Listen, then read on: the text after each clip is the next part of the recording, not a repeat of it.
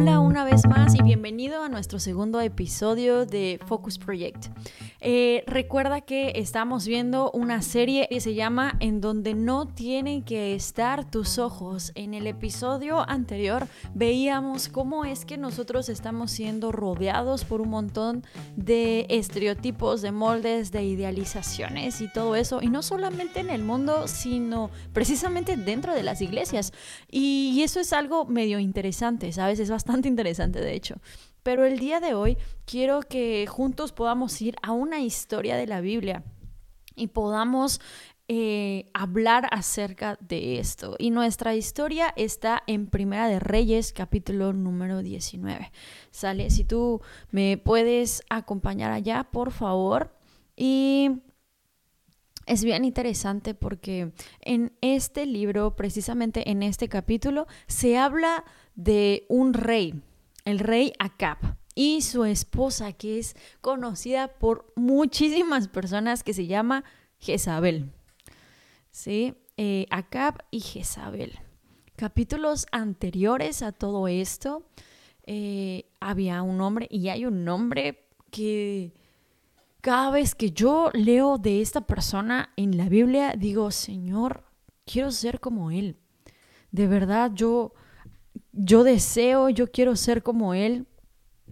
Quiero, Señor, que tú puedas usar mi vida como Él, que tú puedas enseñarme a ser como Él, que yo pueda tener la valentía que Él tiene. Porque mira, en Primera de Reyes, capítulo número 18, pasa una serie de cosas. Fíjate, te voy a leer desde el, versículo 16, Primera de Reyes, capítulo 18, versículo 16, dice, Abdías fue a buscar a Acab y le informó lo que había sucedido, así que este fue al encuentro con Elías. Y cuando lo vio le preguntó, ¿eres tú el que está creando problemas a Israel? Fíjate, esto es algo bien interesante porque muchas veces nosotros, siendo cristianos, decimos, wow, eh, tienes que cumplir con una serie de órdenes en algunos lugares se ha caído en el legalismo, en la religiosidad, y por hacer las cosas de una manera diferente, nos llaman creadores de problemas, nos dicen rebeldes, nos dicen que somos medio revoltosos, pero buscamos la verdad que está en Jesús. Elías tenía una personalidad peculiar por lo que podemos leer. y dice, no soy yo quien está creando problemas a Israel, respondió. Quienes se los crean son tú y tu familia, porque han abandonado los mandamientos del Señor. Entonces, el versículo 19 dice, ahora convoca de todas partes al pueblo de Israel para que se reúnan conmigo en el monte Carmelo, con los 450 profetas de Baal y los 400 profetas de la diosa Asera que se sientan a la mesa de Jezabel. ¿Recuerdas que hablamos de Jezabel? Jezabel era la esposa del rey. Y dice el versículo 20, Acab convocó en el monte Carmelo a todos los israelitas y a los profetas. Elías se presentó ante el pueblo y dijo, ¿hasta cuándo van a seguir de indecisos? La situación que pasa aquí es la siguiente, fíjate. Y añadió Elías en el versículo 22. Primera de Reyes, capítulo 18, versículo 22. Dice, yo soy el único que ha quedado de los profetas del Señor. En cambio, Baal cuenta con 450 profetas. Tráiganos dos bueyes que escojan ellos uno, los descuarticen y pongan los pedazos sobre la leña, pero sin prenderle fuego. Yo prepararé al otro buey y lo pondré sobre la leña, pero tampoco le prenderé fuego. Entonces invocarán ellos el nombre de su Dios y yo invocaré el nombre de mi Dios. Lo que pasa en esta historia es algo impresionante. Es algo que no tiene precedentes. Están los profetas de Baal, está Elías solito, porque era el único que ya quedaba de los profetas de Dios. Y lo que pasa en este momento es que Elías les dice, que si su Dios es real, de los profetas de Baal, que el, el altar que ellos acaban de hacer con los bueyes que Elías acaba de decir, que lo que estábamos leyendo, que su Dios le prenda fuego a esto. Pero que si ese Dios es real, va, va, a pasar eso, pero si, Dios, si su Dios de Elías es real, le va a prender fuego. Entonces, en el altar que Elías construye, le echan agua. A propósito, Elías le echa agua. ¿Qué es lo que sucede en este momento?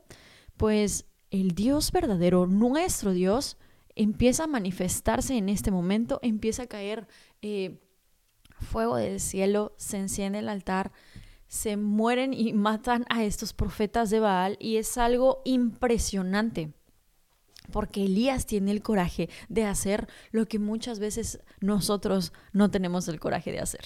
Elías tenía una valentía sin precedentes. Elías tenía un coraje. Elías tenía una fortaleza. Él era el profeta de Dios en aquellos momentos. Y, y vamos a ser muy honestos tú y yo.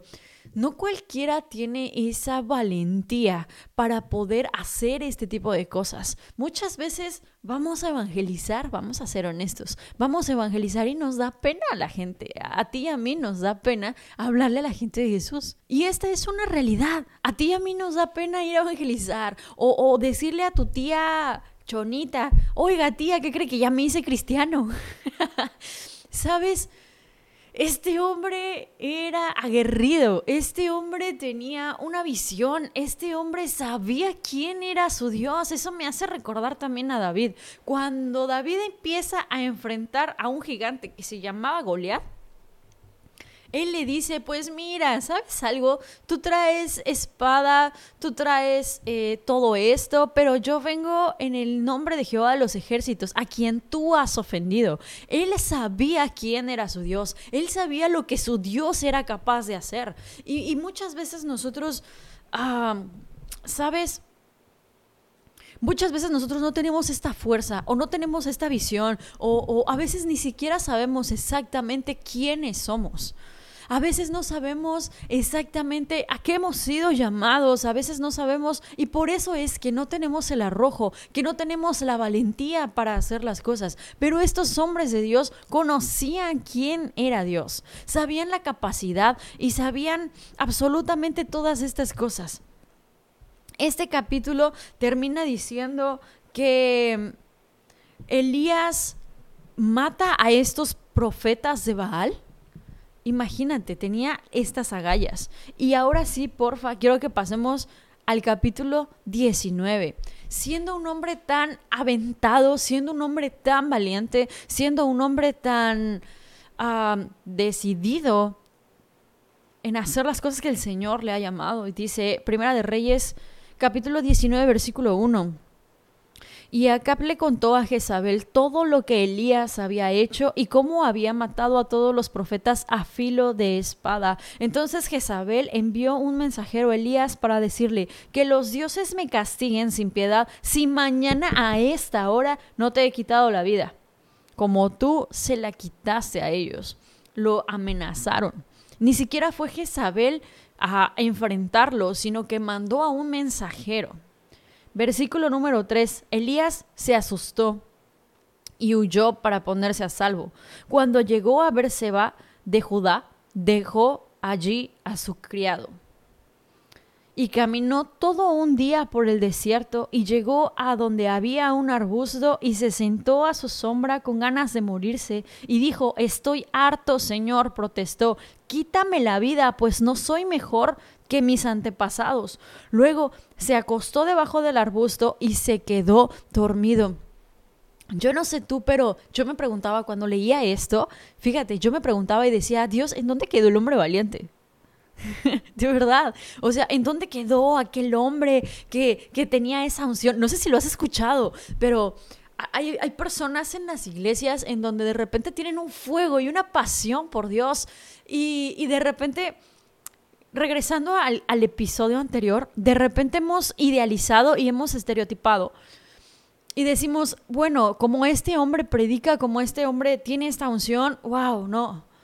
Pero sabes una cosa, todos seguimos siendo humanos y seguimos teniendo miedo en muchas ocasiones. Y la Biblia dice, hay aquel que crea estar firme y caiga.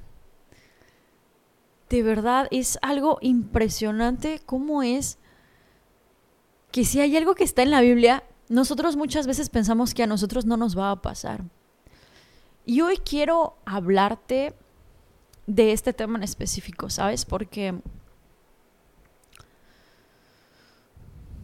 muchas veces idealizamos y vemos a personas en nuestras iglesias, vemos a pastores en nuestras iglesias, que los vemos valientes, que los vemos fuertes y que tratamos de ser como ellos.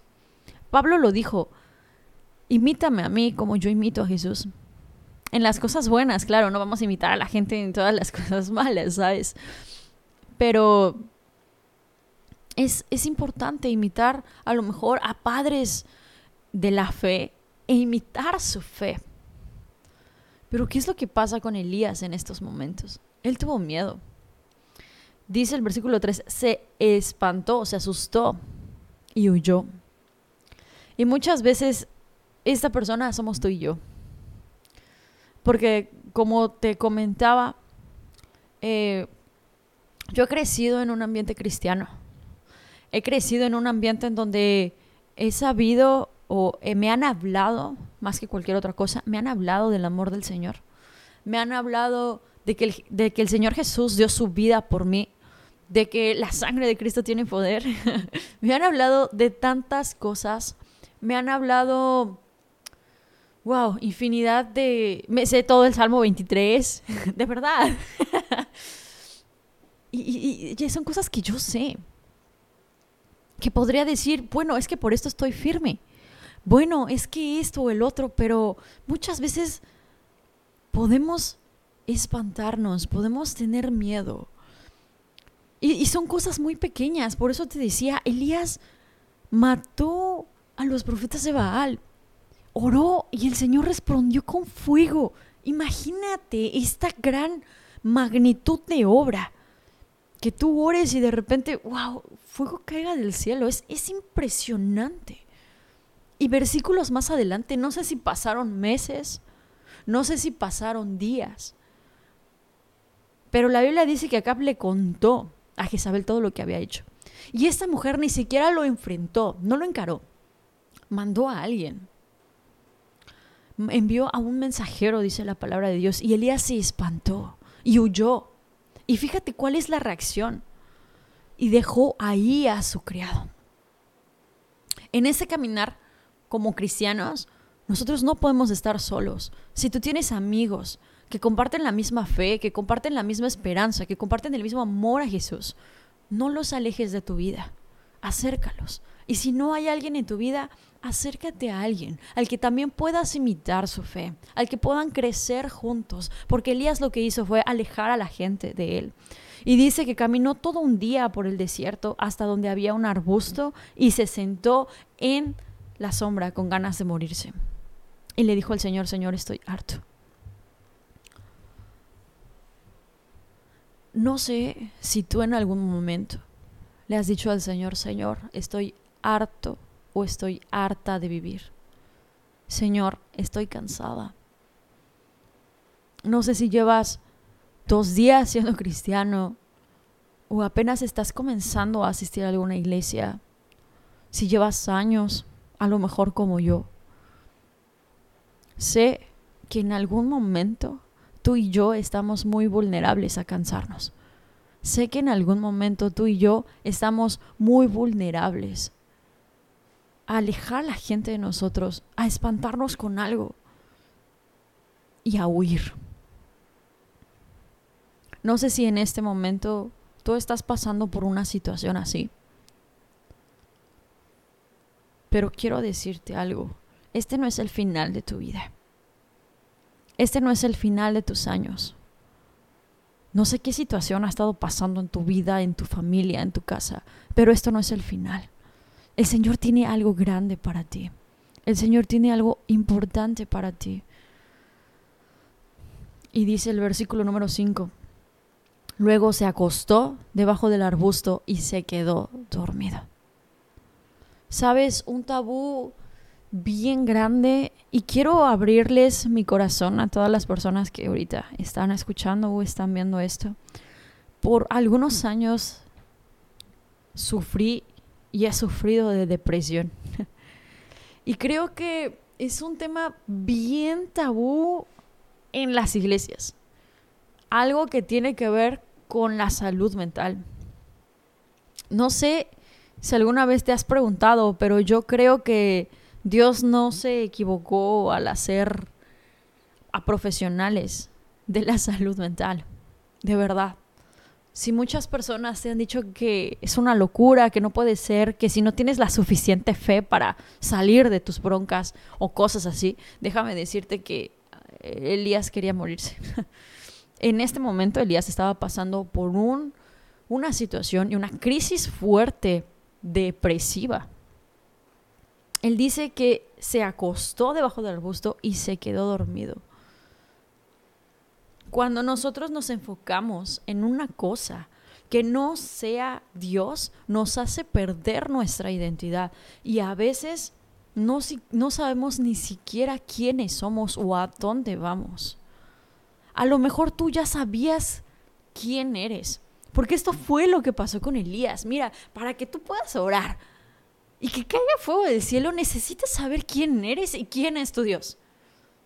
Porque sabiendo esto, Mira, no hay nada que pueda pararte. No hay nada que nos pueda parar, de verdad. Elías sabía exactamente quién era.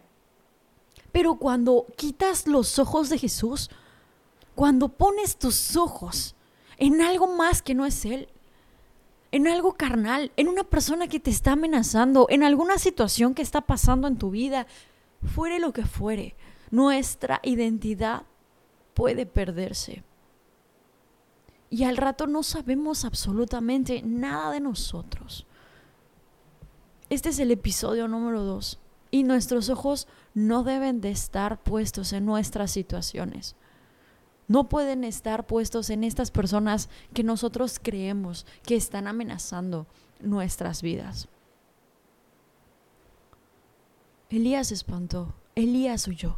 Yo no sé si tú has oído, pero siendo honesta contigo, yo he intentado huir muchas veces. Me he cansado de verdad un sinnúmero de veces. Y esto es ser real. Quiero ser vulnerable contigo. Cayendo en depresión, cayendo en ansiedad, tratando de sobrellevar una vida al ser estudiante, al ser hija, al ser hermana, al ser amiga, el que las personas quizá no noten que tú estés mal, el tratar de llenar un molde. Y por eso justamente el episodio anterior hablábamos respecto a esto, al tratar de llenar un molde cristiano, caes en depresión. Y ya no quieres vivir, ya no quieres levantarte. Y si tú estás pasando por esto en estos momentos, quiero decirte algo. Y no quiero decírtelo personalmente porque es algo, es algo que yo he vivido. Pero fíjate lo que pasó con Elías. Después de que él se acostó debajo del arbusto y se quedó dormido, dice, de repente, un ángel lo tocó y le dijo, levántate y come.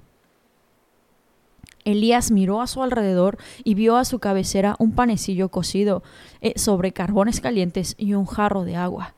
Comió y bebió y volvió a acostarse. En medio de estas circunstancias, de verdad, yo me acuerdo, hubo una situación que detonó muy, muy, muy brutal la ansiedad en mi vida. Fue algo muy complicado, fue algo bien difícil. Pero yo todavía recuerdo que cuando estaba acostada en mi cama llorando sin ganas de vivir, pero al mismo tiempo con unas taquicardias brutales, con ataques de pánico, tratando de sobrellevarlo yo sola, porque había mucha gente que no me creía.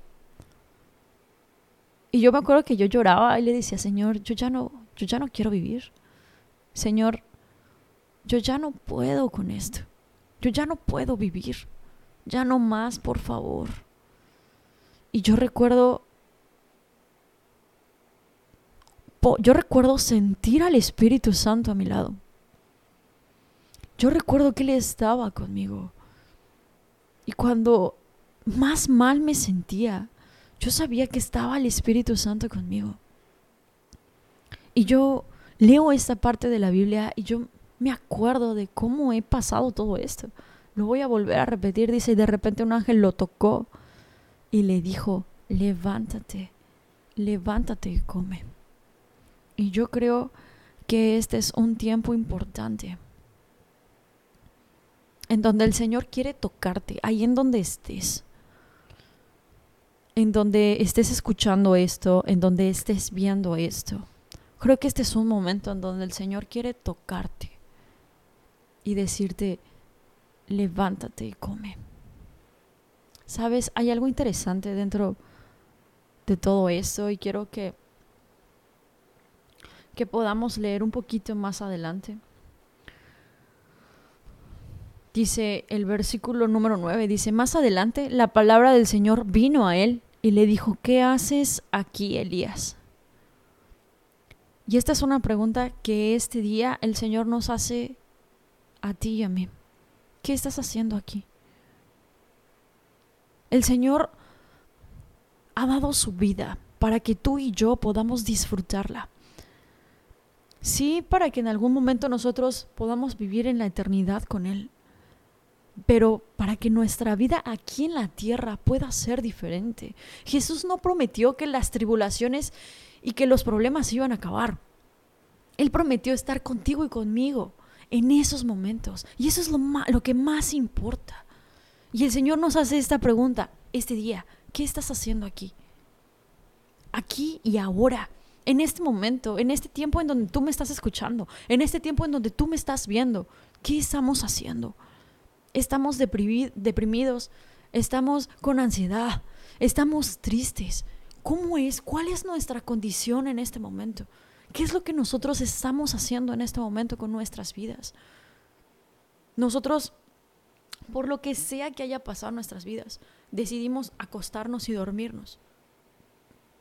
O decidimos caminar hacia el propósito que el Señor tiene en nuestras vidas.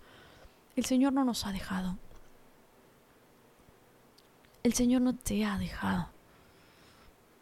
Él prometió estar con nosotros todos los días de nuestra vida. Y él no miente y tampoco se arrepiente. Lo que Elías le contesta al Señor, cuando Dios le dice, ¿qué haces aquí? Elías le dice, Señor, me consume mi amor por ti. El Señor sabe que el fuego que hay en tu corazón y que el amor que tú le tienes hacia Él no se ha acabado. El Señor lo sabe. Sé que esto no se ha agotado. Y créeme que aunque pareciera que es el fin, este es el comienzo a muchas cosas. El Señor le ordenó más adelante que Elías se presentara delante de él. Y, se, y, pasaron un buen de cosas. Creo que has leído esto y te invito a que ahí en donde estés, en tu casa, en un lugar un poco más tranquilo quizá, puedas seguir leyendo esta historia.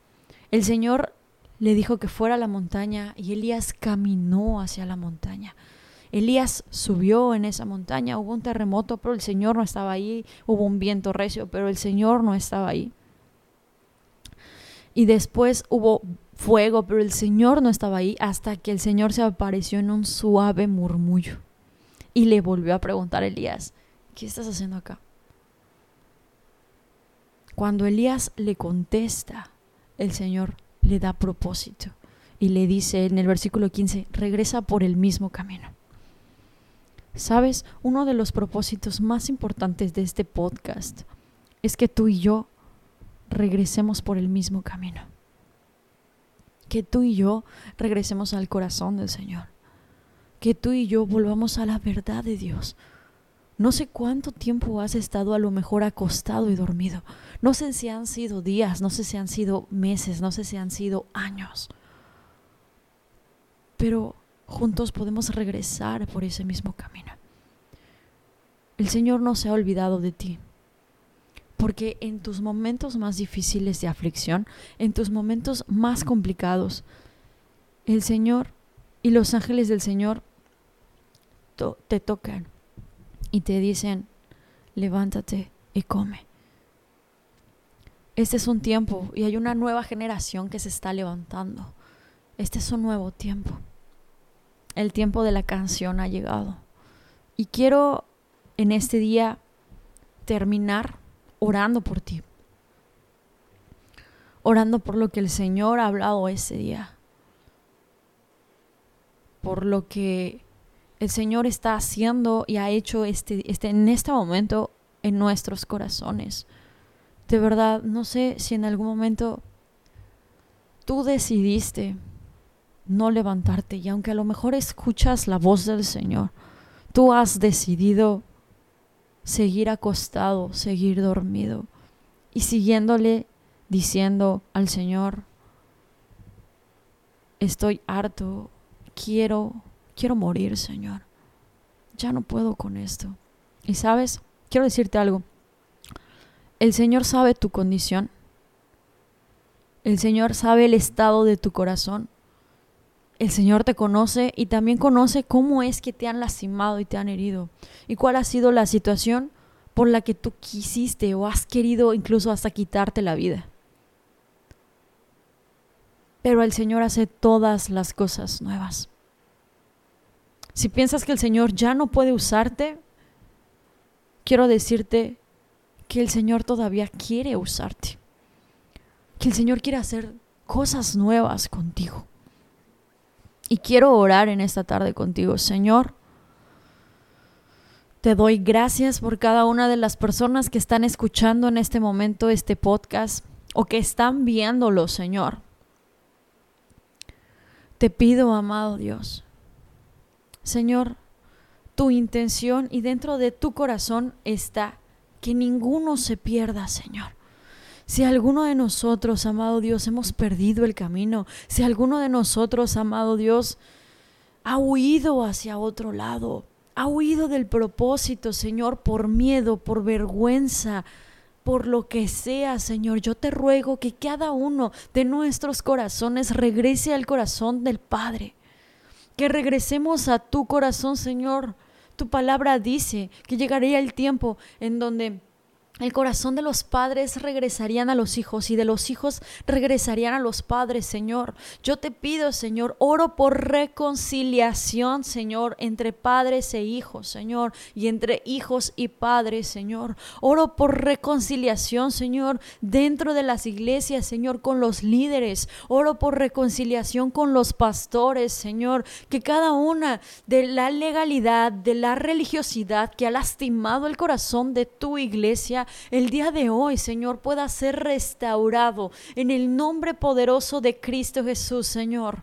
Porque por eso fue derramada la preciosa sangre de Cristo Jesús para reconciliación, amado Dios. Y oro, Señor, que tu palabra que tu palabra, bendito Dios, sea un bálsamo a cada corazón que ha sido lastimado. Sea un bálsamo a cada corazón que ha sido dañado, que en este momento estén escuchando este episodio, Señor, en sus autos, en sus escuelas, en sus casas, en donde sea, Señor, pueda ir tu ángel, Padre. Pueda ir tu ángel, Señor, y tocarlos. Tócala a ella, tócala a él, Señor.